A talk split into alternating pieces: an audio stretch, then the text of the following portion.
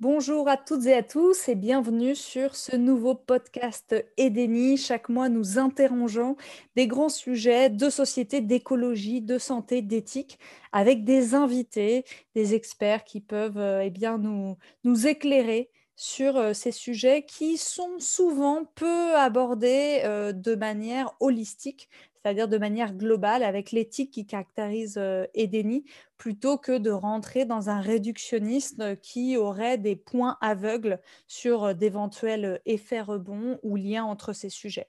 Euh, cette particularité, elle est développée par EDENI, qui est donc un collectif organisme de formation professionnelle autour de la transition euh, écologique et sociale. Et ça fait euh, plus de deux ans que nous animons ces podcasts avec toujours autant de passion. Et aujourd'hui, nous sommes très heureuses et heureux de pouvoir vous parler d'alimentation vivante, puisque c'est une des thématiques qu'on traite entre autres dans, dans, nos formations. Alors, l'alimentation vivante et végétale, euh, premièrement, ce n'est pas forcément un terme euh, qui euh, évoque quelque chose de très concret pour la plupart d'entre nous. Euh, mais lorsque des gens sont connus, ça, enfin la connaissent, ça leur évoque quelque chose soit de très positif, de très salutaire, de très bon pour la santé, soit au contraire quelque chose de dangereux, d'un peu dogmatique, euh, qui ferait partie de l'hétéroxie. Euh, et puis ils peuvent s'interroger aussi par rapport au lien sur l'écologie. Donc l'alimentation vivante, c'est un principe de cuisine crue on va parler ce soir de cuisine qui permet de préserver un maximum les nutriments des produits. En conséquence, on en mange moins, on a moins besoin de ressources agricoles, on a moins besoin d'énergie puisqu'il n'y a plus de cuisson. C'est 100% végétal, c'est souvent 100% bio et idéalement local. Donc, on va à l'essentiel et plus sobrement. Bref, ça a l'air d'être plutôt un bon programme écologique, mais évidemment, euh, dès qu'on prend quelque chose dans son extrême, euh, ça peut devenir un dogme, ça peut être dangereux et liberticide. Et d'ailleurs, certaines pratiques New Age en font leur fer de lance, moitié ésotérique, moitié médicale. Alors, comment garder une approche raisonnée, fidèle à notre euh, approche édénienne euh, d'écologie, de santé et d'éthique? Si on veut se lancer, quelles en sont les bonnes pratiques, les recettes, mais aussi les contradictions, les avantages? C'est tout cela qu'on va aborder tout de suite avec notre invité, qui est une alumni euh, et qui est devenue traiteur et chef en alimentation vivante et végétale. J'ai le plaisir d'accueillir Lucille Cotte de Qui l'eût cru? Et Lucille, eh bien, je vais te, laisser te présenter euh, en quelques mots à notre public euh, du soir. Bonsoir à tous, merci Hélène, merci Denis. Euh, du coup, je m'appelle Lucille Cotte et effectivement, je suis, je ne sais pas si je peux dire chef à domicile, traiteur, mais voilà, en tout cas préparatrice culinaire dans l'alimentation végétale et vivante. Et c'est euh, du coup ma spécialité. Voilà, euh, j'ai découvert euh, cette, cette, alimentation suite au bootcamp Edeni en 2017, donc ça fait un petit moment maintenant. Et j'ai décidé de m'y lancer réellement et d'en faire mon métier il y a un an et demi. Voilà. Super, merci Lucille. Et est-ce que par rapport aux personnes qui nous, qui nous suivent là ce soir, d'ailleurs, ce serait intéressant que vous puissiez nous dire si vous connaissez déjà, si vous le pratiquez déjà ou pas dans le chat. Est-ce que tu peux nous dire, toi, quelle a été, donc au-delà de la présentation par Edeni, quelles ont été tes premières impressions sur l'alimentation vivante et des choses qui peuvent résonner chez nos auditeurs et auditrices? Est-ce que ça a été de la curiosité? Est-ce que ça a été de la peur? Est-ce que été tout de suite une adhésion très forte? Quel a été ton parcours avant de devenir euh, formatrice et, chef euh, à domicile? Hmm. C'est une très bonne question. effectivement, quand on a eu la soirée sur l'alimentation, ça a été mais une découverte. Je me dis, mais non, on ne peut pas ne se nourrir que de ça. Enfin, que de ça, c'est énorme en fait. Mais euh, il y avait beaucoup d'a priori. Et en même temps, je, je traversais une période euh, assez complexe au niveau de ma santé et j'essayais de trouver des moyens pour euh, m'alimenter, en fait, d'autres astuces. Et donc, ça arrivait un petit peu à pic, puisque suite au bootcamp, j'ai tout de suite, je me suis plongée dedans par curiosité. en me disant, je vais tester sur moi. Moi, je suis un peu une exploratrice aventurière. Donc, je, oui, on me dit des choses, mais j'aime bien tester surtout. Et du coup, je suis vraiment partie là-dedans en testant. J'ai commencé par des, des, jus de légumes. J'ai incorporé petit à petit des jus de légumes. Et j'ai surtout fait un stage qui m'a poussée à, à me dire, allez, j'y vais vraiment à fond, je vois ce que ça donne. Donc voilà, comme la raison pour laquelle je me, je me suis vraiment intéressée, c'était parce que j'avais des soucis de transit. Et surtout, très important, parce que c'est vraiment ça qui m'a donné envie de changer, une perte d'énergie énorme. On croyait que j'avais la mononucléose, on pensait que, enfin, en fait, on savait rien, on savait pas. Toutes mes analyses étaient plutôt bonnes. J'avais un manque de fer. Euh, mais c'est tout. Et moi, je me sentais au bout du rouleau, quoi. Je, je me suis dit, c'est pas possible. Un moindre truc me fatiguait. Et voilà, j'en avais marre. J'avais envie de m'en sortir. Et du coup, donc tu as testé à titre euh, perso une alimentation plus vivante, plus végétale, etc. Quelles ont été les, les voilà, tes premières observations, euh, même si c'est a d'anecdotes autour de toi, mais c'est intéressant pour comprendre ton parcours. Bien sûr, ouais. Puis ça donne un exemple en fait, parce que bon, on est dans l'expérimental encore. Hein. Euh, bah, ce que j'ai ressenti tout de suite, c'est euh, plus de coups de pompe après, le, après manger. Donc euh, déjà ça, je me suis dit, ah, je suis pas obligée de faire la sieste, enfin, même si c'est très bien de faire la sieste, mais vraiment, une... j'ai gagné en vitalité. C'était assez impressionnant. Et surtout, j'avais plus de mal au ventre, en fait. Hein. J'avais, j'avais, euh, j'avais des gaz, etc. je passe, les détails. Mais j'étais... Euh, ouais, enfin, je me plaignais et j'avais, j'avais des douleurs digestives qui étaient assez importantes. Et je les ai, du coup... Enfin, elles ont disparu. Enfin, euh, voilà. C'était assez miraculeux dans ce sens-là. Et donc, ça m'a vraiment donné envie de poursuivre et de comprendre un petit peu mieux. Donc là, je suis rentrée plus dans le détail technique. Euh, j'ai même voulu me, spécialiser, me spécialiser pardon, et devenir naturopathe parce que tellement j'avais envie de comprendre en fait euh, euh, les micronutriments, les macronutriments, enfin, comment fonctionnait le corps et les aliments. Euh, bon, je me suis, euh, voilà, j'ai fait plein de lectures, etc. Je ne me suis pas euh, formée spécialement dessus, mais en tout cas, via mes lectures et cet approfondissement m'a permis d'en connaître un peu plus. Donc là, on est toujours dans ton parcours sur une démarche personnelle, pas encore professionnelle. Mmh. Euh, donc d'expérimentation, de voir que ça te fait du mmh. bien, de tu fais un stage, tu te renseignes, etc.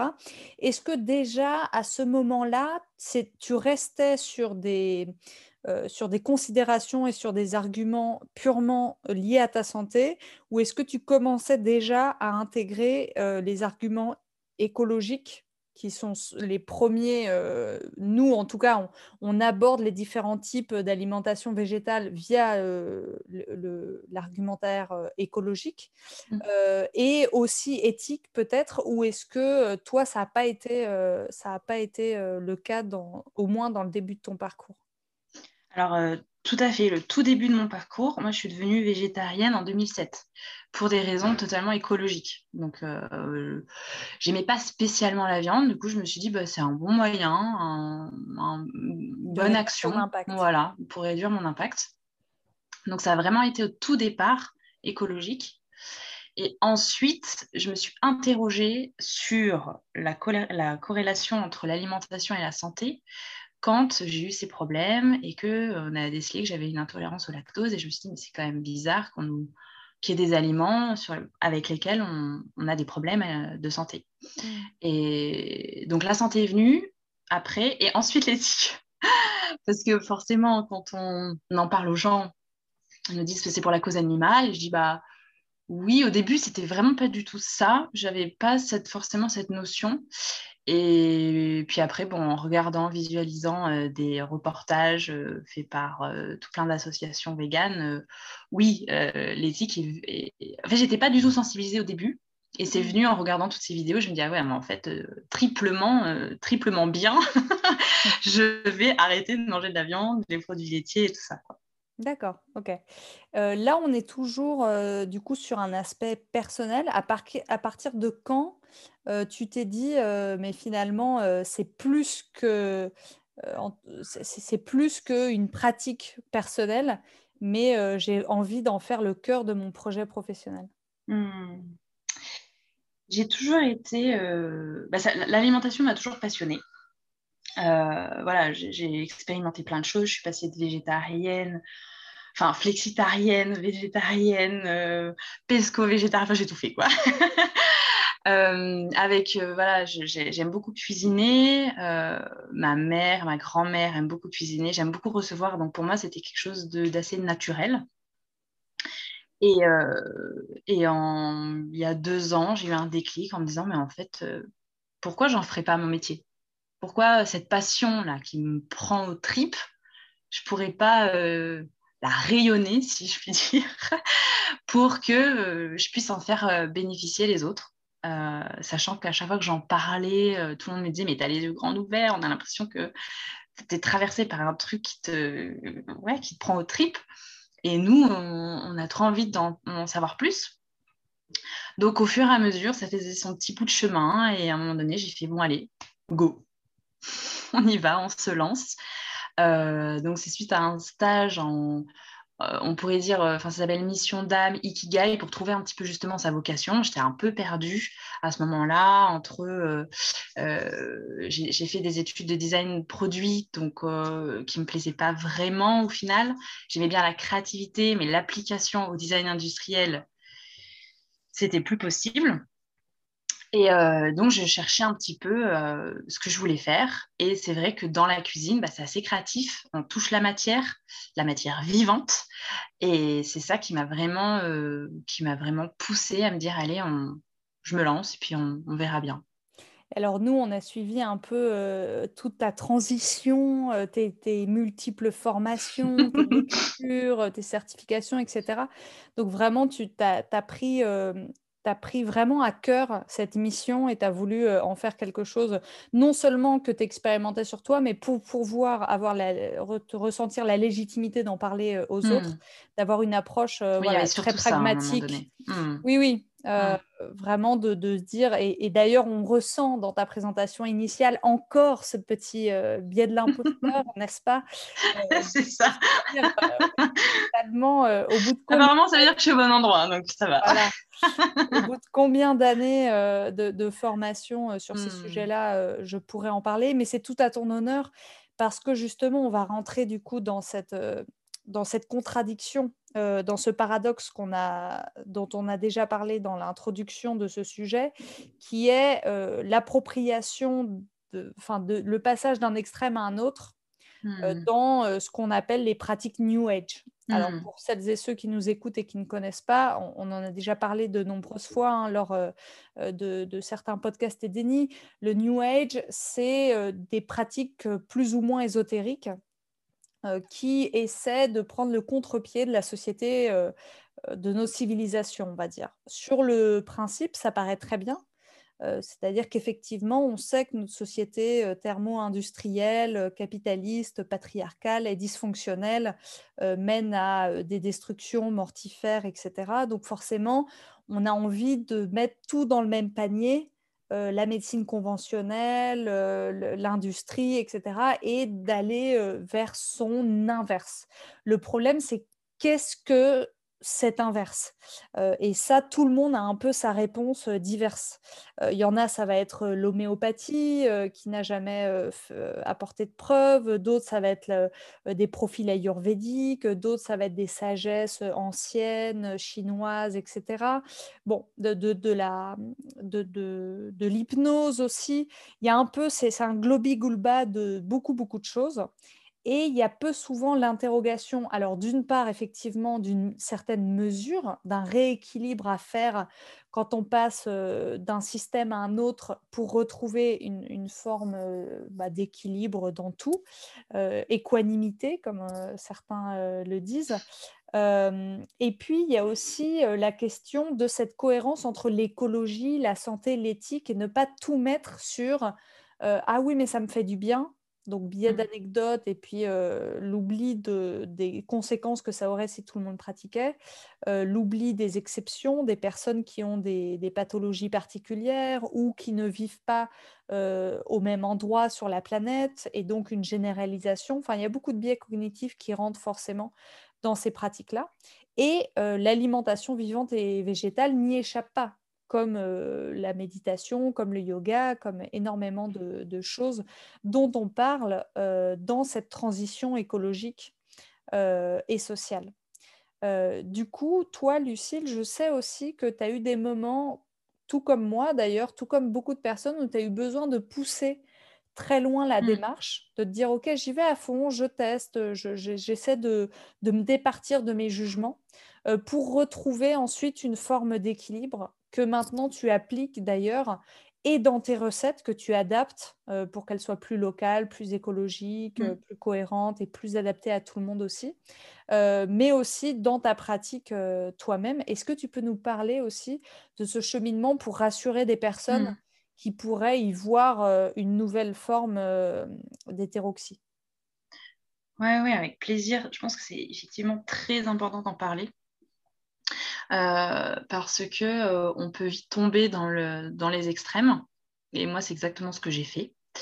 Euh, parce que j'étais dans une quête de vraiment de m'en sortir. Enfin, ah, ça fait ça fait très très fort comme mot, mais c'est un peu c'est bien que tu l'utilises parce que c'est souvent ouais. ce qui est utilisé hein, par des gourous mm, ou par... euh, ouais.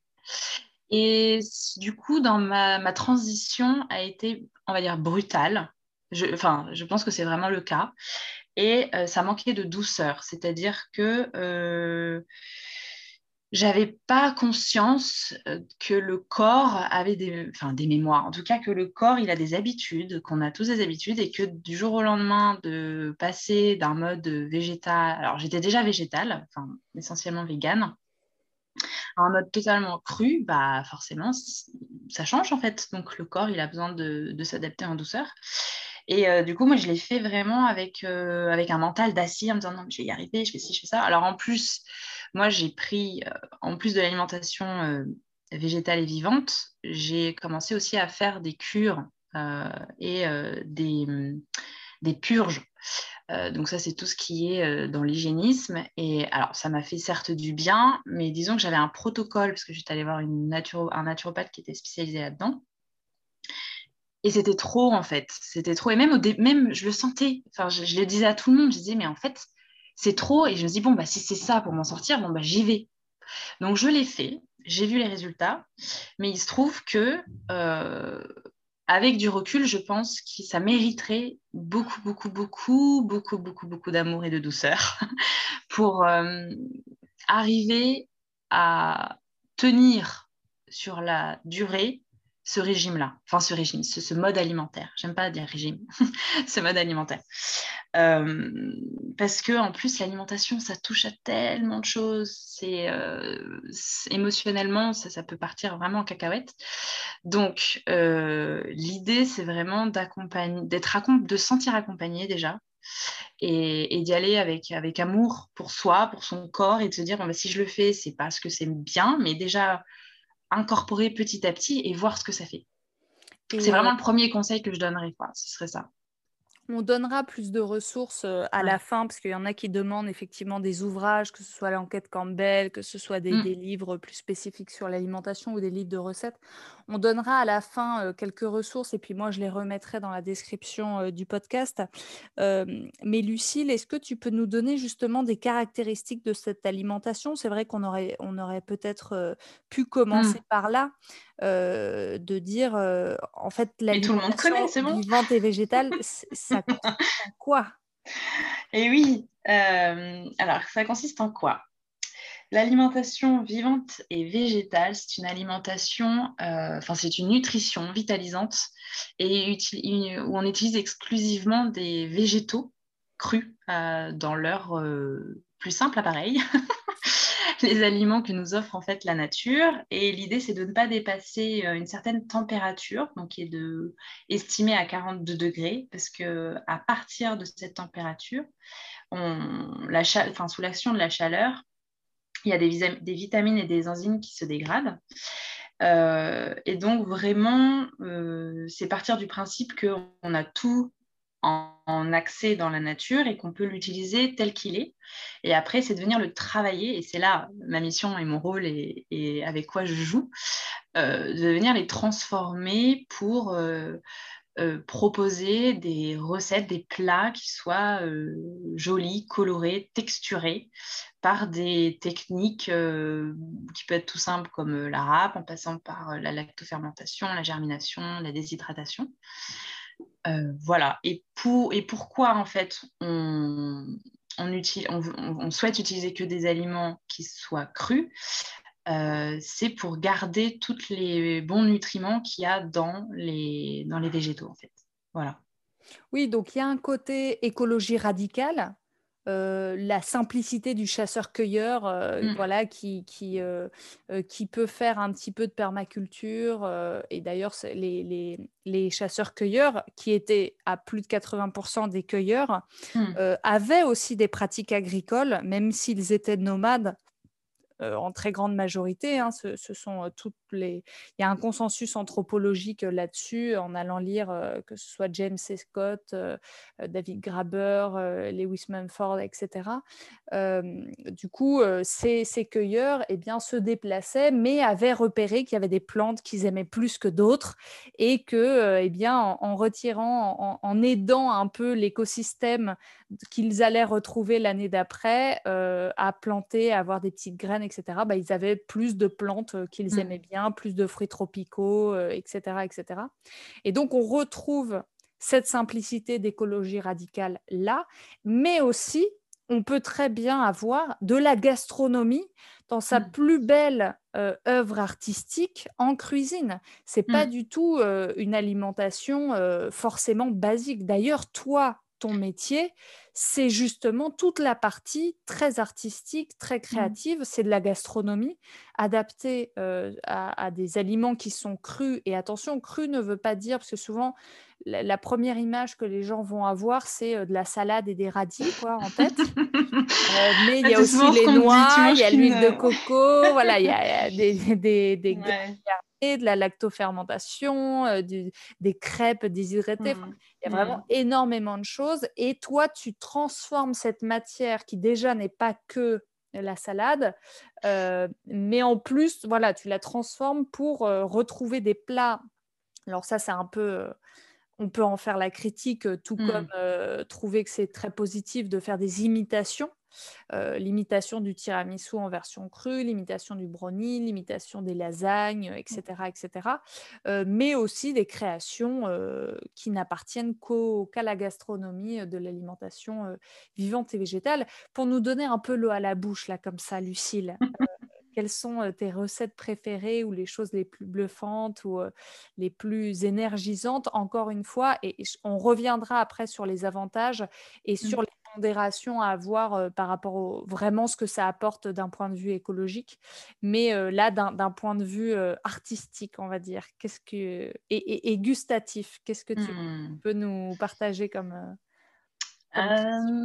alors c'est dur parce que en fait ce qui se passe en ce moment chez moi c'est que je fais jamais la même chose. Donc ma recette préférée ça va être compliqué de la dire non, euh, parce que j'ai commencé avec euh, des livres de recettes qu'on peut trouver euh, assez facilement. Et puis effectivement, j'étais assez bluffée, parce que tu me, demandais qu'est-ce qui était assez bluffant, c'est voilà, les, gâteaux. Enfin, moi, je ne m'attendais pas du tout à ce qu'on puisse faire des gâteaux crus.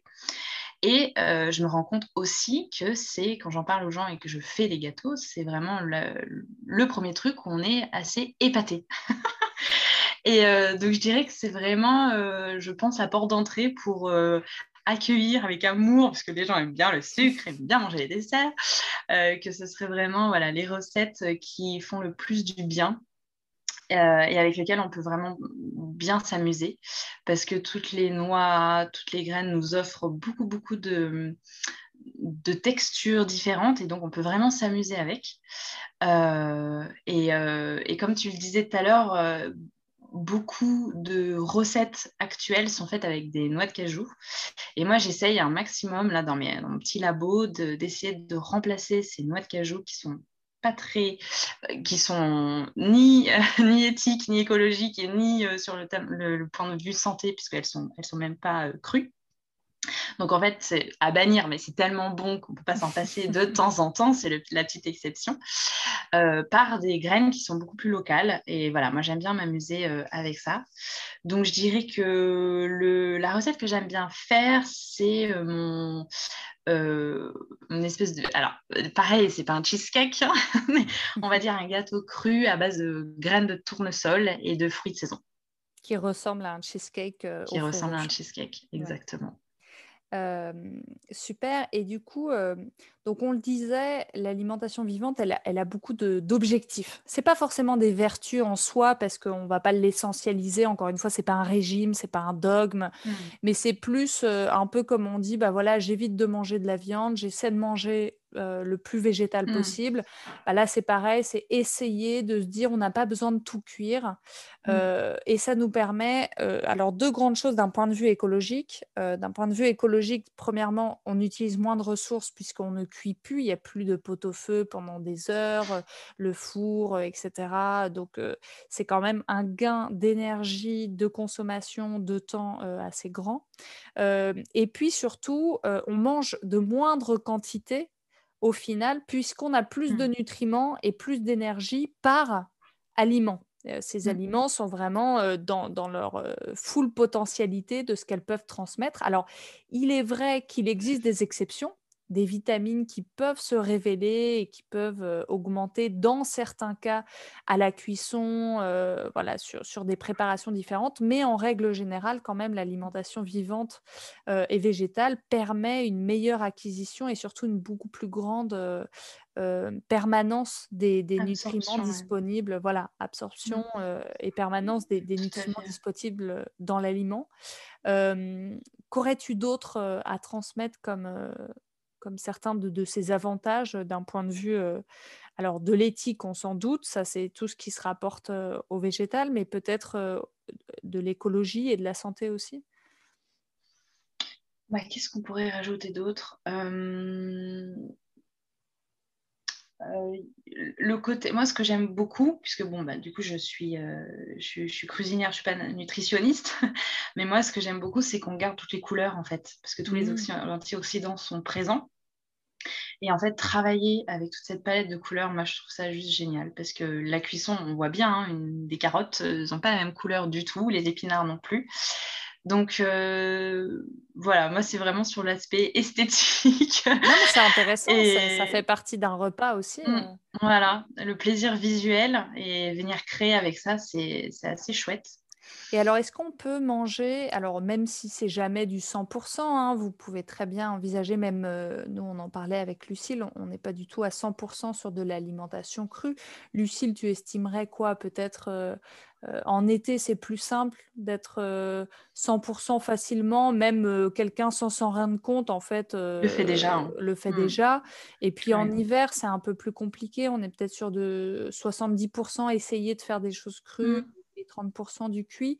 quels sont aussi tes, tes apprentissages là-dessus, sur le fait que voilà, ça reste un objectif et, et, dans les objectifs de l'alimentation vivante, il y a aussi le fait de pouvoir s'adapter à son, à, ce, qui nous entoure pour avoir plus d'autonomie finalement. Mmh. Donc c'est ce qui est là et bon, si ce qui est là, euh, on doit le cuire, ben, on le cuira. Mmh. Et euh, la plupart du temps, les choses qui ont besoin d'être cuites sont les choses qui, qui sont les plus éloignées de l'autonomie euh, possible parce que c'est des grandes céréales qui ne se font que de manière industrielle, etc. etc.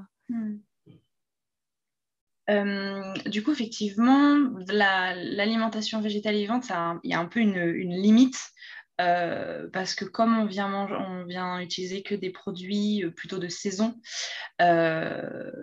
et bien l'hiver, c'est un peu plus compliqué.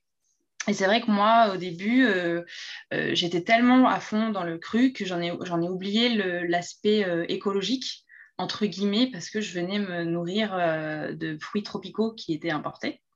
Donc des mangues, enfin je me faisais des, petits déjeuners de, fruits tropicaux. Et, et c'est vrai qu'en fait, on peut se dire, on peut se, dire très bien, bon bah l'hiver, j'en mange moins, je mange ce qui est local, tout en, en essayant de, manger un maximum cru. Alors il y a plein de choses qu'on peut manger l'hiver cru, les soupes déjà c'est très, c'est très nourrissant, et on n'a pas forcément besoin de venir utiliser des produits qui ne sont pas de la région. Euh, tout, simplement parce qu'on se dit, mince, c'est cru, du coup, je me, permets de manger. Non, il y a aussi, euh, il faut revoir un petit peu tout ça en se disant, bon, euh, j'ai envie de manger cru, dans le contexte où je suis, qu'est-ce que je peux manger cru? Et le reste, si j'ai encore faim, eh ben, je mange ce qui, ce qui, ce qui est OK. Enfin, parce que tout est OK en fait. Hein. Il suffit de manger en, en petites proportions. Et puis, si on mange avec amour, dans tous les cas, il y a une alchimisation qui se fait dans le corps. Euh, et, il faut se décomplexer de ça, en fait. Donc, euh, mais pour euh, commencer, je dirais que ce serait quand même mieux de commencer au printemps, au printemps, oui, si, au printemps-été, parce qu'il y a quand même une abondance de produits et on peut les manger crus quand même plus, beaucoup plus facilement. et ça peut nous donner envie de pouvoir continuer et en tout cas d'apporter un, un, apport supplémentaire de cru dans son alimentation. Et ce qui est important de signaler aussi pour euh, compléter ça, c'est qu'effectivement, c'est un peu comme euh, euh, de passer à une alimentation végétarienne. Euh, où euh, on n'a pas besoin d'utiliser d'arguments fallacieux qui seraient faux en disant nous sommes faits pour être euh, végétariens, mmh. etc. C'est pas vrai. nous sommes omnivores, donc effectivement, oui, on peut tout à fait manger de la viande, on peut tout à fait manger des produits laitiers. Il y en a pour qui ça se passe très bien et, et c'est un apport de protéines et de nutriments très efficace qui nous a permis d'ailleurs de changer de latitude d'aller de plus en plus nous installer dans les régions nordiques et, de survivre aux hivers difficiles, eh bien, avec l'alimentation crue par rapport à si vous avez déjà une alimentation végétarienne, c'est un peu pareil. Évidemment que c'est très bien aussi de manger cuit, mais ça vaut le coup quand même de s'orienter pour, tous les, pour tous les bénéfices dont on a déjà parlé, que ce soit des arguments écologiques, des arguments, des arguments éthiques, si, si on on pousse le, critère jusqu'à imaginer qu'effectivement ça apporte plus d'autonomie, donc c'est plus démocratique parce qu'il y a moins de division du travail pour faire des choses qui vont être cuites comme les céréales, etc. et puis, évidemment, d'un point de vue santé, et le fait de pouvoir se partager aussi dans un contexte d'effondrement des, plus, de l'alimentation, voilà, des ressources qu'on va mieux partager, puisqu'on a moins besoin de se l'accaparer et, de prendre des grosses quantités cuites. Quand on mange du cru, il suffit de peu. On le voit dans la cuisine. Si vous avez la chance de faire un stage avec, euh, avec, euh, avec Lucille un jour, euh, ne serait-ce que de manger deux jours de, de la cuisine de, de, Lucille et vous allez sentir à quel point vous êtes rassasié avec, mm. juste, euh, avec juste un plat et, sans avoir besoin de grignoter après, etc. Donc c'est vrai que c'est... C'est très très important, ouais. Ouais, parle. Ouais, pardon, je me permets d'intervenir parce que effectivement, euh, c'est des petites bombes nutritionnelles quoi. Les graines germées, il en faut peu et en fait, ça nous nourrit sur à tout plein de. Il y en a plein qui confirment dans le chat. Hein. Ouais. Euh, et, en fait, c'est la grande différence avec euh, l'alimentation euh, raffinée où les calories sont vides. Là, c'est des, des, calories pleines. Enfin, faites juste laisser manger un brownie cuit avec la farine complète, la farine pas complète justement, la farine blanche, du sucre raffiné et un brownie cru. Mais en fait, le premier comme euh, c'est des calories vides, vous allez en manger beaucoup, surtout si vous avez tendance à être boulimique. Euh, c'est bon, certes, mais ça ne vous nourrit pas, alors que le brownie cru ou voilà, ça va être des aliments euh, complets. franchement, vous ne pouvez pas finir le gâteau, c'est pas possible, c'est beaucoup trop. Même si vous en avez envie gustativement parlant, le corps, il sait qu'il ne pourra pas en manger plus. Donc là, déjà, juste en faisant ce, ce test-là, vous voyez à quel point, en fait, l'alimentation vivante et végétale, on, peut en manger peu et ça nous nourrit euh, correctement. Et alors, pour, euh, pour l'oral, je précise que brownie, c'est un jeu de mots avec euh, raw en anglais, R-A-W, qui veut dire cru. Et donc, il y, a beaucoup de petits jeux de mots comme ça sur les romages aussi, etc. Ben, je sais pas, ça, je, je, réfléchis, tu vois, pas forcément donner des noms qui existent déjà. Mais je sais que ça rassure certaines personnes. Oui, c'est un repère. Voilà, c'est un repère, ouais. Comme tout ce qui est... Mais bon, quand je dis mon, mon... Quand je dis mon cheesecake, là, je dis mon, mon faux cheesecake, je sais plus. Enfin, les gens disent, mais c'est bizarre. Je dis oui, effectivement, il faudrait que je trouve un nom plus adapté. Et est-ce que tu dirais que la cuisine prend plus de temps que la cuisine ou pas forcément? Ça dépend. Euh, les, les, temps sont, sont répartis autrement. Ah non, mais franchement, tout le monde me pose cette question et me dit, mais ça doit prendre plus de temps. Moi, j'ai pas l'impression du tout, quoi. Moi, quand je le fais, alors je le fais vraiment avec tellement d'amour que moi, c'est ma passion, mais franchement, non. Quand je, quand je propose des recettes, souvent les gens me disent Ah, mais c'est hyper facile, c'est hyper rapide. Je dis Bah ouais, ouais, ouais. Il faut avoir le bon matériel. Franchement, c'est comme tout, en fait. Euh, alors, ça, c'est peut-être aussi euh, mm. une des contradictions qu'on pourrait apporter, mais qui est valable aussi dans la cuisine, mm. mais, mais qui reste valable dans la cuisine justement, comme il y a une vraie gastronomie et que ce n'est pas juste des salades euh, ou de la cueillette, eh mmh. bien, euh, souvent, il est utilisé toute une panoplie de robots, de mixeurs, euh, de déshydrateurs, etc., qui ne sont pas forcément indispensables, mmh, mais qui se retrouvent dans toutes les recettes, dans tous les livres de cuisine crue. Oui, c'est vrai. Bah, il y a deux ustensiles qui, à mon sens, euh, est indispensable quand on veut commencer. Euh, c'est un robot, mais un robot, on en a pratiquement tout le monde en a un. Un robot lame S. Euh, mais c'est vraiment. En fait, il y en a des manuels. Et il y en a en plus des manuels. Oui, c'est vrai. Moi, j'ai toujours mon spiraliseur manuel qui est vraiment génial, tout en inox. Je suis trop fière de l'avoir trouvé. mais ça, c'est ça, c'est pas l'indispensable. Quoique, je me dis que si ça pourrait être le premier outil rigolo, puisque c'est on peut vraiment transformer euh, les, les légumes qui sont longs, donc euh, la courgette, le concombre, la patate douce. Oui, on peut manger de la patate douce crue. Euh, qu'est-ce que j'ai fait d'autre encore? Du navet, euh, du pané, tout ça. Donc ça, c'est le spiraliseur. Voilà, le spiraliseur. Non, mais je me dis que ça peut être effectivement le premier ustensile un peu rigolo, ludique, mais quand même qui a une utilité, puisque l'idée, c'est de donner envie. Donc... Après, il y a le blender. Le blender, moi, je l'utilise beaucoup parce que, parce que je fais beaucoup de sauces et avec euh, le blender, on arrive à avoir des textures quand même assez chouettes. Qui existe aussi en version low-tech à vélo. Oui, voilà. Et le plus consommateur d'énergie, je pense que c'est le déshydrateur, puisque la déshydratation, euh, étant donné qu'on on va dessécher les aliments avec une température qui ne dépasse pas 42 degrés, bah, autant vous dire qu'il ne faut pas deux heures. Quoi. Donc ça va tourner pendant euh, minimum 6 à... Moi j'ai même fait, je crois, une fois une recette où c'était... Non, peut-être pas 48 heures quand même, mais au moins 32. Quoi. Mm. Donc bon. Voilà. Après, j'ai testé au soleil aussi, au jour de canicule. bah oui, mais il existe, il existe, des, des, hydrateurs euh, solaires, euh, mm, mm. effectivement, comme des cuiseurs solaires, comme, etc. etc. Euh, bah, merci Lucille pour merci ce panorama euh, autour de l'alimentation vivante, de ses paradoxes, de ses contraintes, mais aussi mmh. de ses très nombreux avantages. Et encore une fois, je pense qu'on peut conclure sur le fait que c'est voilà, il faut en prendre le meilleur tout en gardant un équilibre de vie, comme tu le dis, mmh avec, avec joie. Ça reste quelque chose, l'alimentation, surtout dans notre culture française qui est vraiment partie d'un moment social et pas seulement euh, utilitaire, même mmh. si ça reste une base quand même vitale de se nourrir. Mais justement, l'alimentation vivante et végétale permet de se nourrir à moindre frais, à moindre coût écologique, mais aussi social et aussi en termes de quantité. Donc c'est en cela qu'elle est assez intéressante, en tout cas à découvrir. Et mmh. merci euh, de nous l'avoir fait euh, découvrir ce soir, euh, Lucille, et puis de la faire découvrir à tout le monde mmh. grâce à, ton métier, puisque maintenant tu, en, tu, en, as fait ton activité principale.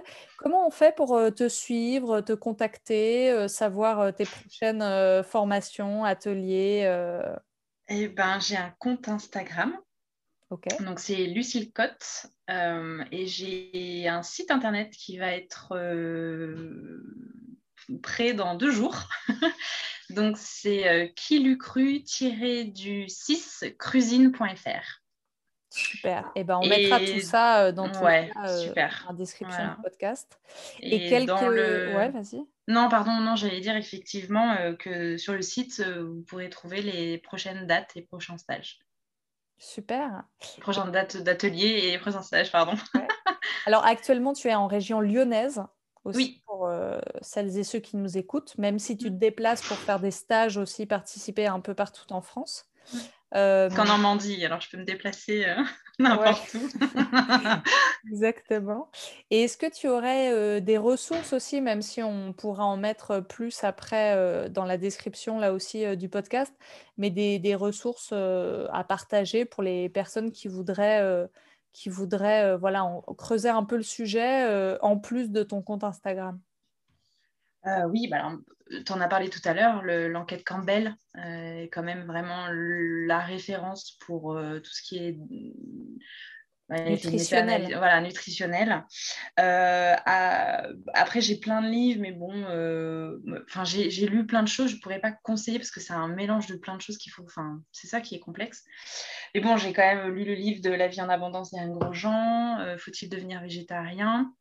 Pour la santé et la planète euh, après, les combinaisons alimentaires, mais bon, ça c'était plus euh, voilà, quand j'ai voulu euh, comprendre un petit peu l'enjeu des, nutriments. Et pour les recettes, bah, recettes crues, moi je vais bientôt ouvrir un blog et je vais poster toutes mes recettes, donc vous allez pouvoir les recevoir. Et sinon, il y a Crudescence qui est bien, mais je trouve que c'est assez complexe quand même. Euh, moi, je, sais que j'ai simplifié beaucoup les recettes. Euh, mais on ne trouve pas beaucoup, beaucoup de choses. Mais sur le net, euh, souvent, il y a des gens qui partagent. Donc, n'hésitez pas à aller faire un tour. Vous tapez cuisine, recettes végétales, vous, trouvez plein de choses. Et puis, comme toi, il y a de plus en plus de, chefs qui pratiquent voilà, ce, genre d'alimentation, des restaurants. à Paris, j'en connais pas mmh. mal, mais il y en a aussi dans toutes les grandes villes. Euh, mmh. de France qui se développe. Et puis, euh, et puis donc euh, n'hésitez pas à le pratiquer chez vous, à regarder les, les recettes du blog de Lucille dès qu'elles sont prêtes avant son mmh. livre. et puis, et puis en tout cas, on vous souhaite une bonne exploration, comme tu as utilisé ce mot tout mmh. à l'heure. Et, et bonne ah soirée. n'hésitez pas, n'hésitez pas à aller explorer. Merci beaucoup. Merci Lucille.